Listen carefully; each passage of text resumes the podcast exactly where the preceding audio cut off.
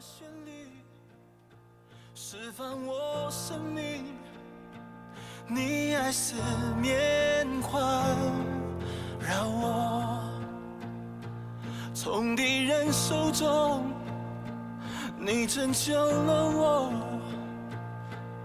惧怕中的自由，我不再被亲爱的弟兄姐妹、好朋友们，大家早安，大家好。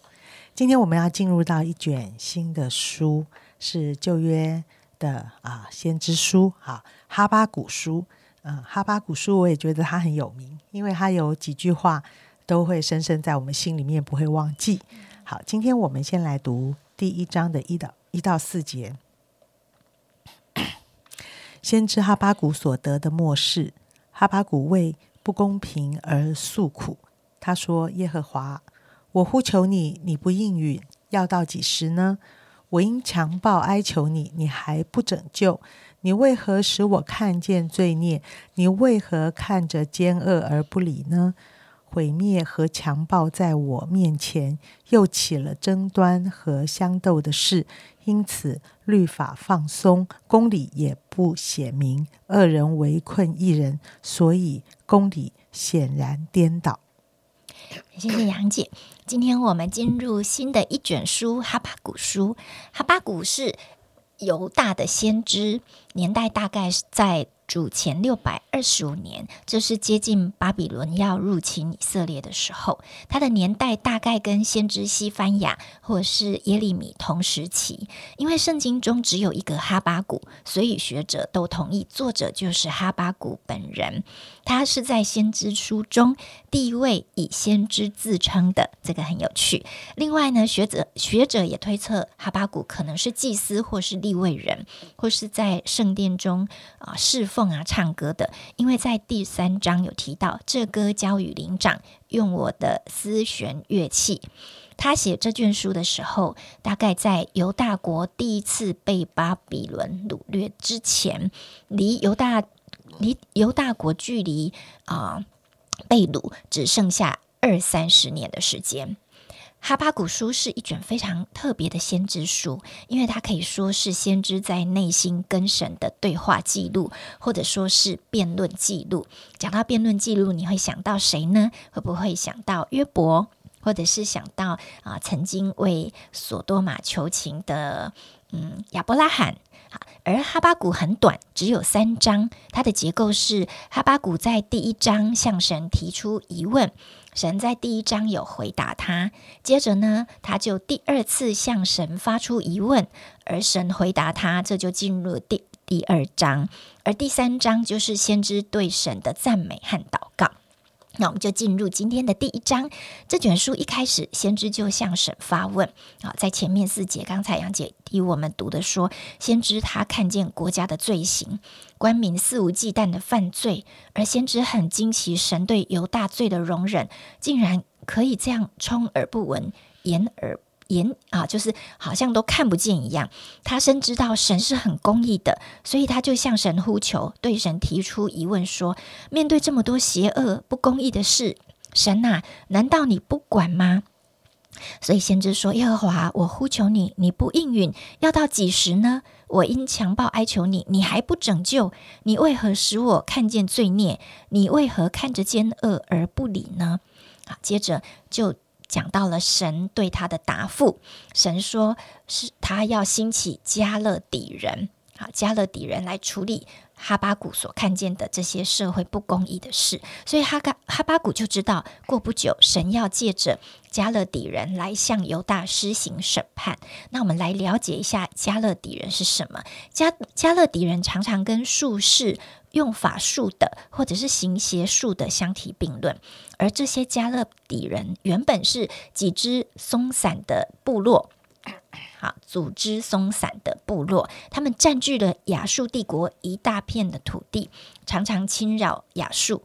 后来呢，加勒底人终于推翻亚述，就建立巴比伦帝国。这大约在主前六百二十五年左右，所以从原有的巴比伦开始啊，这一群加勒底人就大规模的扩张领土，而这个民族呢是一个残忍、好战、暴虐，而且是占据力强的。神就使用巴比伦作为他烈怒的器皿来惩罚犹大国，这就是他的背景。但是神回回回复先知说，他要使用加勒底人来。惩罚犹大国的时候，这样的答复哈巴谷并不满意，因为他想，神怎么会使用比犹大人更坏的加勒底人来惩罚犹大呢？他的内心充满了不明白，所以他又向神发出第二个问题：神啊，你怎么能这样做呢？好，你怎么能够使用更不义的来惩罚公义的呢？而神又再次答复他了。神就在第二章哦，这是明天会提到的，说加勒底人也会因为罪恶而受到报应。所以在这里，我们得到一个神行事的原则，就是圣洁公义的神，他对罪一定会加以审判，而且他全然知道。这就是我们今天读到的第一章的整个哦大纲跟内容。那我们就来回应了。这是不是也是我们在心中常常会有的祷告跟疑问？特别是当我们经历了一些我们还不明白的苦难，或者是在难处中，我们好像看不到路可以走的时候，我们会会会不会对神呼求说：“神啊，你在哪里呢？”回想我们生命中有没有过一些阶段或光景，我们真的不明白神为什么要这样安排，神为什么要这样带领。好像我们也看见这社会或国家发生许多不法不公义的事情的时候，我们也会问说：怎么会有这样的事呢？主啊，那时候你在哪里呢？这很像先知当时看见整个国家充满悖逆跟黑暗，苦难一波又一波的临到，就很无助的向神呼求说：主啊，难道你不管吗？主啊，你在哪里呢？好好，感谢神，他是回应。每一个人呼求的神，他他不单单只是回应哈巴谷，他对每一个专心寻求他的人也是如此回应。神非常看重我们，他渴望我们来面对他，不是带着恐惧，不是带着压抑，而是真实的来面对我们自己的心，真实的来与他对话。所以刚才提到约伯，提到亚伯拉罕，都曾经这样跟神对话。亚伯拉罕曾经为索多玛求情，神耐心而且乐意的来回应他。甚至在耶稣来到地上带着门徒的时候，他要离开世间前，他也对门徒说：“以后我不再称你们为仆人，因为仆人不知道主人所做的事；我乃称你们为朋友，因我从我父所听见的话，已经都告诉你们了。神愿意把我们当做他的朋友。”我们越亲近他，我们就能够跟他成为越亲近的朋友。神很喜欢跟我们对话，当我们求问他，他一定会回应我们。也许我们最近正在经历某些事。我们不太明白神的作为，但是我们要怎么样处理心里的疑问呢？我们就来学习先知哈巴谷他跟神的关系，勇敢的继续求问，不要灰心，也不要放弃，因为我们的主是经得起我们常常求问的。只要我们带着敞开、诚实的心来到神的面前，他一定会慢慢的、逐渐的，并且按着我们所能够明白的来回答我们心里的疑问。好，谢谢怡晶。嗯，呃，我我在他在讲的时候，我有个画面，就是到底到底这个啊，加勒底人神，你为什么要用加勒底人来来让你的子民这个被打败？好，那我就这个画面就是啊，常常妈妈要处理的是兄弟打架，然后呢就说打架为什么谁先动手？然后呢，他们一定是说他先动手啊，一个，然后呢，另外一个就是说是因为他抢我的铅笔，好，然后呢，他说那你以前也抢过我铅笔，好，然后好像非得要抓到那一个第一个出手的，啊，是不是第一个出手，呃，他受处罚，那么这就是一件公平的事呢？所以妈妈应该都是很头痛，整天都要处理他们的纠纷，到底要怎么判断，到底哪一个是对的，哪一个是错的？然后呢，妈妈最后一个结论就是两个一起打，结论就是都错啊！我好像有这个画面，我就感受到上帝，上帝在犹大人的历史里面，以色列人的历史里，还有他们所面对到的强敌亚述、加勒底人、巴比伦，我一听到这几个名字，这个国家就知道，唉，犹太人快完蛋了，以色列人也差不，以色列先完蛋了，然后犹犹大人也差不多。虽然犹大国晚了一点啊，但是好像听起来他们的历史比以色列好一些啊，但是始终被灭。啊，好像到这里就会觉得，哇，神的子民有什么用呢？神的律法有什么用呢？跟随神有什么用呢？哇，这些疑惑疑惑，我觉得当时服侍上帝、服侍众百姓的先知、神的仆人，一定疑惑到，应该是跟不知道该怎么办。好，那等一下第二章还我们还会再分享。但是，但是在这些过程的里面，到底我们可以学会什么？我到底谁比较恶，谁比较有益？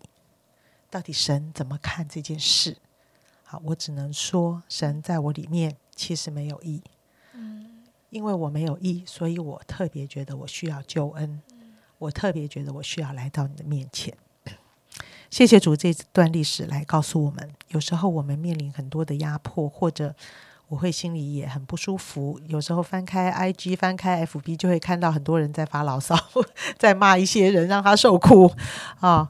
那我常常在想说，主啊，真的在受苦的时候，我要安静思想，哦，他比较坏，还是我也好不到哪里去？